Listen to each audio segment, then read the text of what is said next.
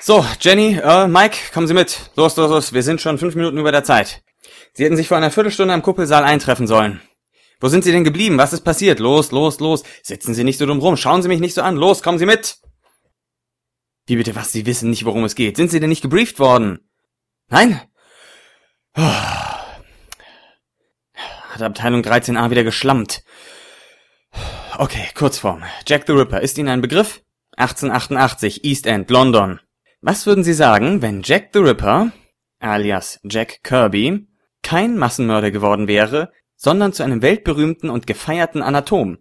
Was würden Sie dazu sagen, hä? Lachen Sie nicht so doof, wissen Sie nicht, was das bedeutet? Haben Sie mal ein Geschichtsbuch von innen gesehen? Jack the Ripper ist der Massenmörder.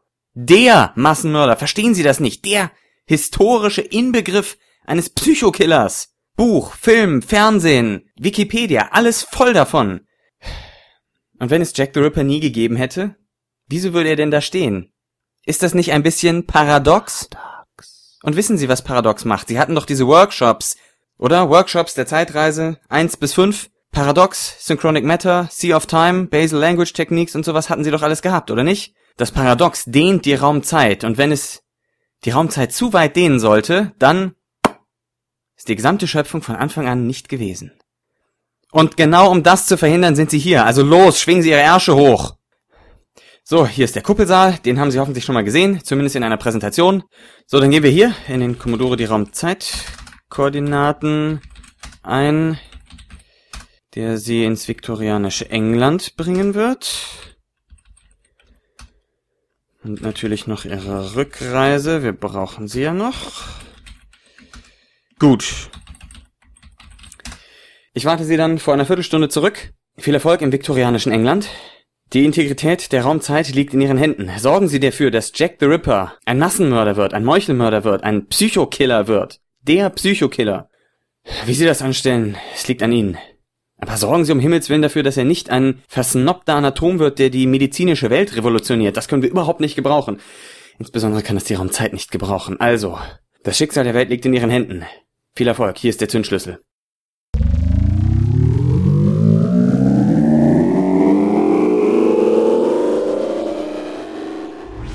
So, heute erzähle ich was über Time and Temp.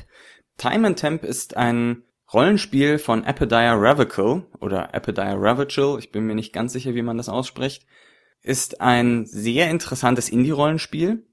Apodiah Ravacle hat ja auch schon Dread erschaffen ein sehr interessantes Horrorrollenspiel mit einem sehr kreativen und ich würde auch sagen intelligenten Regelwerk. Und das gleiche hat er bei Time and Temp fortgesetzt. Worum geht es ganz grob? Es geht bei Time and Temp um Zeit und um Zeitarbeiter, Leiharbeiter, wie auch immer man das nennen möchte.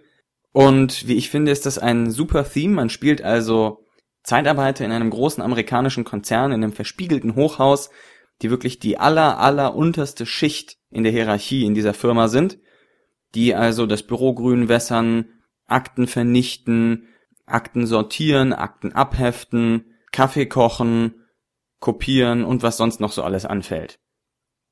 Und nebenbei müssen sie auch noch durch die Zeit reisen, um die gesamte Schöpfung vor dem nie gewesen sein zu retten.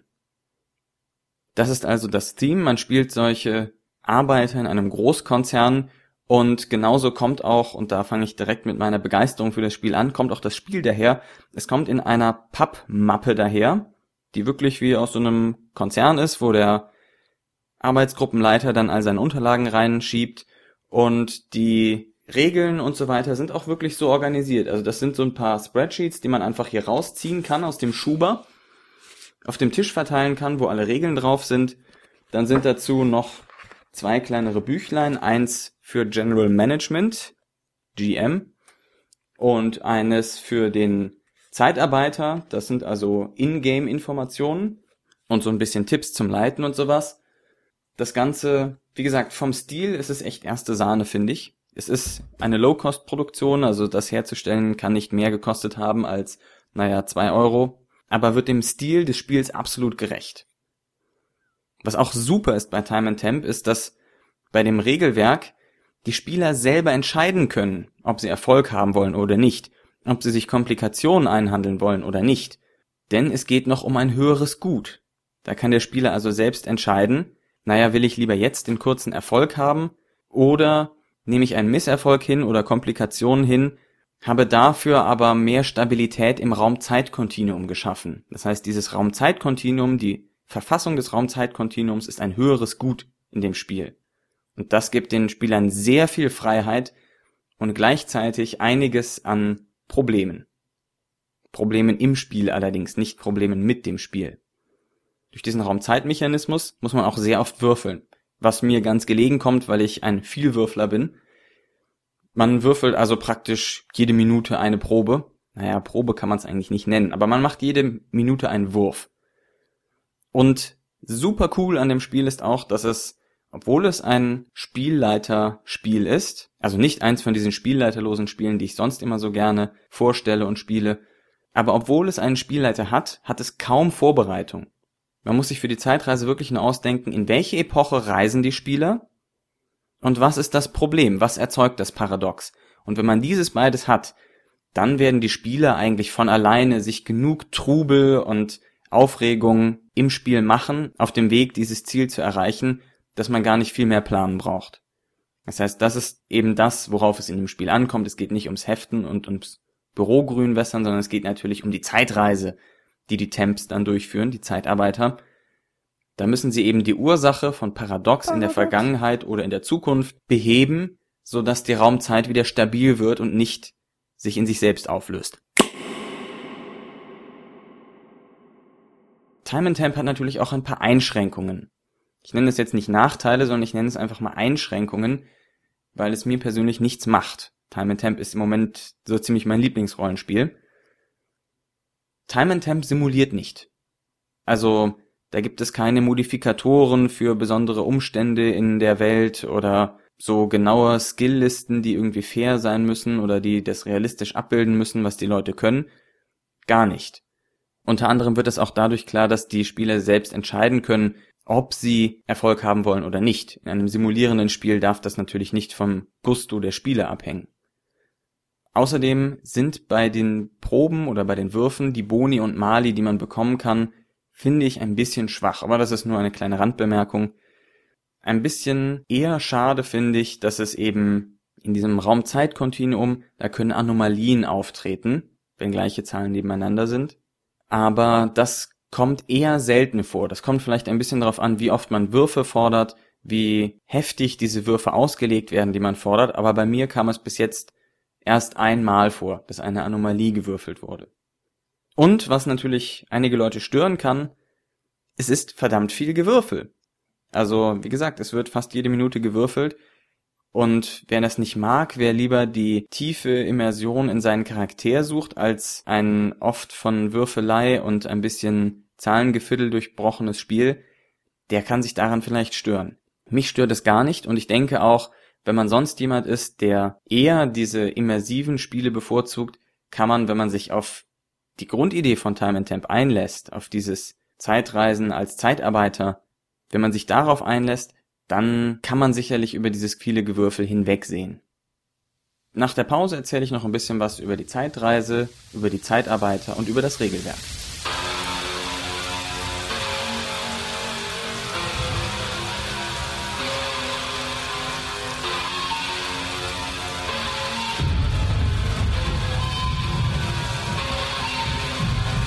Howdy, ihr hört den P-Cast, Folge 14, Time and Temp. Oder Making Anachronisms a Thing of the Past.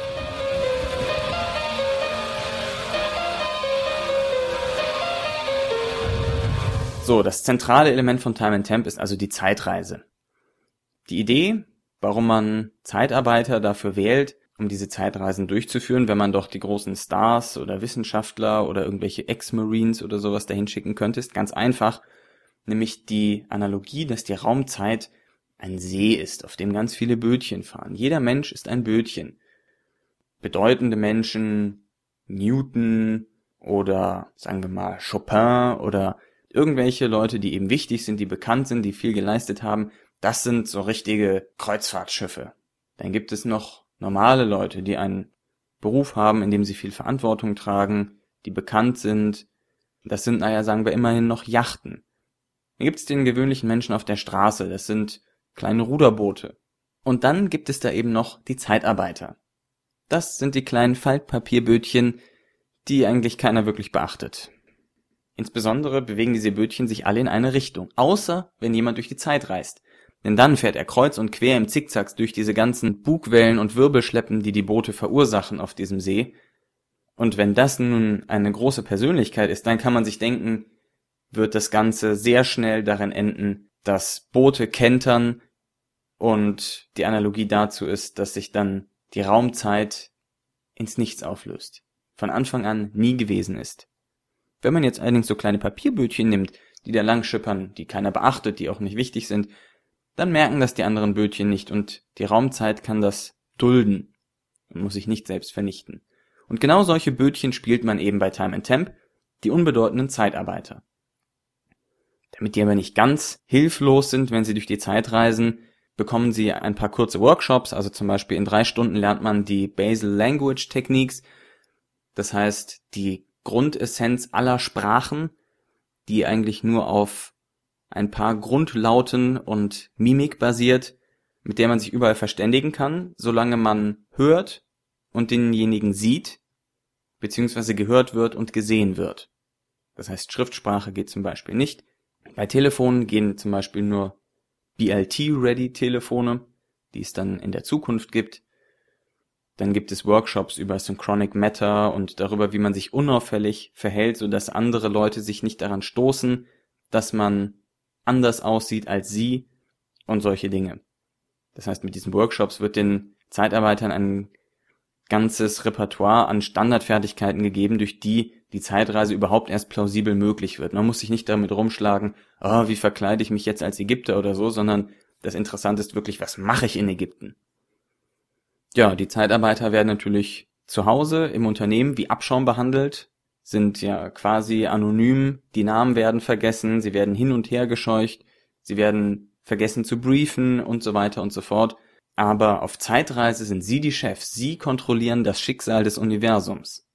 Das ist also wirklich, finde ich, eine sehr interessante Nuance.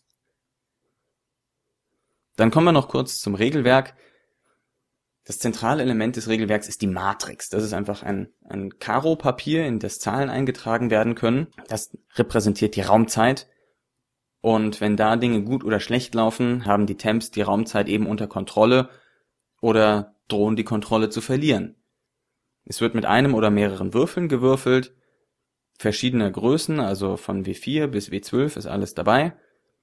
Wenn man so einen Wurf gemacht hat, wird die niedrigste Zahl an einer Stelle in diese Matrix neben einer anderen Zahl eingetragen. Damit man nicht immer die allerniedrigste Zahl nehmen muss, sondern eine Wahl hat, kann man eben, wenn man sagt, okay, dann habe ich das jetzt nicht geschafft, die nächst höhere Zahl nehmen. Oder wenn man sagt, ich habe mir Komplikationen eingehandelt, kann man auch die nächst höhere Zahl nehmen. Oder wenn man es nicht geschafft hat und sich Komplikationen einhandelt, eine um zwei höhere Zahl. Das heißt, das kann man sich so ein bisschen aussuchen und da verschiedene Zahlen reinsetzen, kann auch die Größe der Würfel kontrollieren durch das, was man erreichen möchte das Interessante ist, dass eben, wenn man zwei Zahlen nebeneinander hat, ist das eine Anomalie, die droht paradox zu bringen. Die erste Anomalie ist zum Beispiel immer das Déjà-vu. Das bringt den Charakteren sogar Vorteile, weil sie dann unter Umständen Würfelwürfe wiederholen können. Die Anomalien werden dann mit der Zeit immer gravierender, das heißt, die werden irgendwann permanent, irgendwann gefährlich und irgendwann offensichtlich. Man kann allerdings auch sowas machen wie neun verschiedene Zahlen in einem 3x3-Feld, also so ein Sudoku, oder Kreuze mit verschiedenen Zahlen. Also gibt es ein paar Formationen von Zahlen, die man in dieser Matrix erreichen kann, die einem Boni geben. Für jede dieser Kombinationen, die man erreicht hat, erhält man einen Synchronicity Token. Das sind sehr mächtige Tokens, mit denen man zum Beispiel Dinge machen kann wie, ach ja, wir müssen aus diesem Raum raus. Da muss ich ja nur dran denken, wenn ich später wieder zurück bin in der Gegenwart, noch ein Stück weiter in die Vergangenheit zu reisen um dann in diesem Schrank eine Feuerwehraxt zu drapieren. Macht man die Tür zum Schrank auf, Feuerwehraxt raus, Türe einschlagen, raus. So einfach ist das. Oder wenn man jemanden braucht, auf den man sich absolut verlassen kann, auf die anderen Teamleute ist nicht so richtig Verlass und auf die Locals, also die, die Leute aus der Zeit und der Epoche sowieso nicht, naja, dann holt man halt sich selbst als Hilfe. Oder man hat vor einer gewissen Zeit einem Local dieser Epoche ein Versprechen gemacht, damit er einem hilft. Und jetzt hilft er einem und man muss dafür aber das Versprechen einlösen, an das man sich selber als Charakter nicht erinnern kann, weil man es ja erst in der Zukunft machen wird, in der Vergangenheit. Ne, ihr versteht, was ich meine. Das ist also das Spiel mit dieser Raumzeit. Was daneben noch interessant ist, die Charaktere werden einfach gemacht, indem am Anfang eine Bewerbung gemacht wird. Also Name, Geschlecht, Alter, Geburtsort und dann bitteschön die letzten drei Stellen, auf denen man gearbeitet hat und dazu jeweils zwei Fähigkeiten, die man gelernt hat. Diese Fähigkeiten sind dann nachher im Spiel interessant, um Boni zu erhalten, wenn sie anwendbar sind. Also habe ich zum Beispiel vorher einen Autoverkäufer gespielt und kann zum einen Leute überreden und zum anderen Sachen reparieren. Dann kann mir das helfen, wenn ich zum Beispiel jemanden dazu bringen möchte, mir für einen komischen US-Dollar, den es in der Zeit gar nicht gibt, weiß ich nicht, einen Eimer Myrrhe zu bringen oder irgend sowas. Was in der Hinsicht auch noch interessant ist, analog wird dann auch die Charakterentwicklung gemacht. Wenn man jetzt also mit der Mission fertig ist, hat man hoffentlich das Paradox beseitigt. Sollte man das nicht schaffen und sollte es zu viel Paradox in der Raumzeit geben, dann ist die gesamte Schöpfung von Anfang an nicht gewesen. Das heißt, hier spielt man wirklich um alles. Dann hat es nie etwas gegeben, wenn die Temps mal versagen.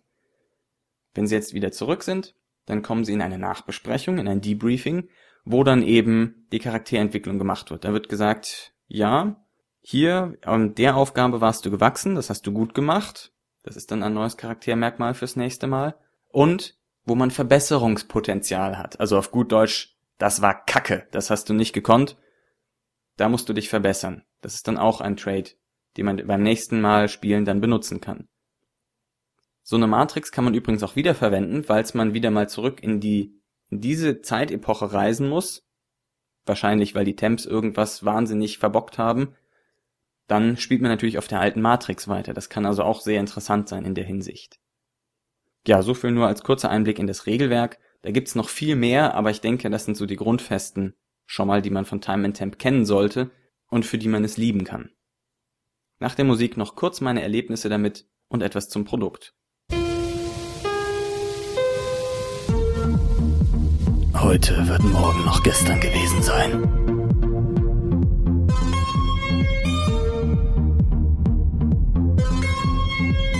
We know it works, because it already has.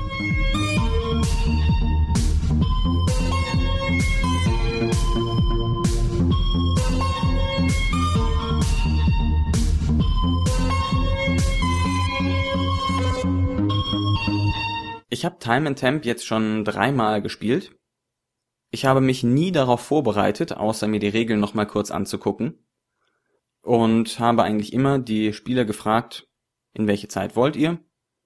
Habe dann kurz in diesem General Management Buch geblättert, ein bisschen nachgedacht, was eine gute Paradoxquelle sein könnte. Darum eine ganz, ganz mini kleine Story gesponnen, also das hat, weiß ich nicht, zwei bis fünf Minuten gedauert. Und das Ganze dann als Abenteuer präsentiert und alles, was dann geschieht, also die Spieler reisen zurück in der Zeit, kommen da an, müssen erstmal herausfinden, wo sie überhaupt ansetzen können, wo das gefährliche, paradox produzierende etwas ist, was man dagegen tun kann und so weiter, müssen zurechtkommen mit der Epoche, in der sie jetzt unterwegs sind. Das beschert einem meistens so viele wahnwitzige Spielerideen, dass man sich um gar nichts anderes mehr kümmern muss und dass man ich musste immer schmunzeln, mit was für Ideen die Leute ankommen, die echt, echt klug gedacht sind und so absurd sind, wenn man sie mit einem nicht auf Zeitreise und Paradox getrimmten Verstand betrachten würde. Also das fand ich echt immer witzig. Es ist so unterhaltsam abgedreht, das Spiel. Ein bisschen slapstickartig, aber nie so, dass es jetzt komplett lächerlich wäre. Denn es geht ja auch um was. Es geht ja um alles. Und das Ganze ist nicht immer einfach. Das hat wirklich ein sehr spannendes und dynamisches Spielgefühl, aber gleichzeitig auch sehr abstrus und eben unterhaltsam. Finde ich extrem klasse und ich spiele es deshalb immer wieder gern. Wie gesagt, im Moment würde ich fast sagen, ist Time and Temp mein absolutes Lieblingsrollenspiel. Ha, im Moment absolut. Und deshalb kann ich es echt jedem empfehlen, zumindest mal reinzugucken, wenn sich die Möglichkeit bietet, mal mitzuspielen das einfach mal auszuprobieren. Wenn man jetzt überhaupt partout gar keinen Bock auf Zeitreise hat, okay, dann lasst es vielleicht. Aber ansonsten, wenn es auch nur im entferntesten interessant klingt, schaut es euch mal an. Das Ganze, habe ich ja schon gesagt, ist so ein Aktenschuber. Das sind irgendwie sechs Kartontafeln, zwei kleine Büchlein und noch ein Anschreibensbrief. Der Aktenschuber ist groß, da kann man also noch Ergänzungen, die Epidaya auf seinem Blog bereitstellt, mit hineinschieben. Bisschen doof, weil wir auf A4 drucken und das eigentlich für Letter gemacht ist. Da muss man um und unten ein bisschen was abschneiden, aber das geht schon. Leider, leider, leider, leider gibt es diesen Schuber nicht mehr. Es gibt nur noch das PDF. Das, der Schuber ist im Moment ausverkauft. Das PDF bekommt man für 10 Dollar bei Indie Press Revolution. Da ist alles drin, was in dem Schuber ist. Das ist die Paperless Office Edition. Ein sehr gelungener Name, muss ich sagen, für dieses Business-Rollenspiel. Das Ganze ist halt auf Englisch von Epidire Revocable geschrieben. Die Aufmachung finde ich ideal. Es ist unterhaltsam geschrieben. Es ist echt lustig zu lesen, weil es diesen etwas zynischen Beigeschmack über große Unternehmen immer hat. Epi ist ja auch selber Zeitarbeiter. Ich weiß nicht, ob er es immer noch ist, aber er war es zumindest mal und das war auch so ein bisschen der Anlass für ihn, das Ganze zu schreiben. Und es ist echt voll und ganz in diesem Unternehmenston. Sehr unterhaltsam. Das mag jetzt irgendwie paradox klingen, Unternehmenston und unterhaltsam, aber genau um Paradox geht es bei diesem Spiel ja auch. Man muss halt dazu sagen, es gibt eigentlich keine Bilder, es ist wenig Layout, Style oder irgend sowas drin. Es ist an sich von der Aufmachung eher trocken, aber es schlägt eben so ideal in diese Bresche rein. Also es ist ein Rollenspiel, wie ich vorher das noch nicht gesehen habe, absolut innovativ, neu, spannend und gut durchdacht. Mit diesem Mechanismus der Raumzeit, mit dem Bewerbungsbogen und so weiter, das funktioniert alles einfach. Wenn ich das nochmal als persönliche Note reinschieben kann, ich bin der Meinung, dass Epidire Revocable ein extrem gutes Gespür für interessante Regeln hat. Für interessante Regeln, die das Spiel auch wirklich unterstützen, die richtig Spaß machen. Gut, damit bin ich dann auch erstmal am Ende dieses Podcasts. Ich hoffe, ich konnte euch Time and Temp ein bisschen näher bringen. Ich würde mich freuen, wenn es auch in Deutschland ein bisschen bekannter werden würde, wenn der eine oder andere das vielleicht spielt und dazu berichtet, wie es gewesen ist. Ich freue mich also über eure Erfahrungsberichte, über Kommentare zu diesem Podcast, über Kommentare zum Spiel, zum Konzept des Spiels. Das Ganze könnt ihr dann auf pihalbe.org als Kommentar abgeben zu dieser Folge oder auch direkt dort im Pcast Forum. Dann verabschiede ich mich für heute. Die nächste Folge wird dann vermutlich ein Interview sein. Ganz genau kann ich dazu noch nichts sagen. Bleibt auf jeden Fall am Ball und wir hören voneinander. Bis dann.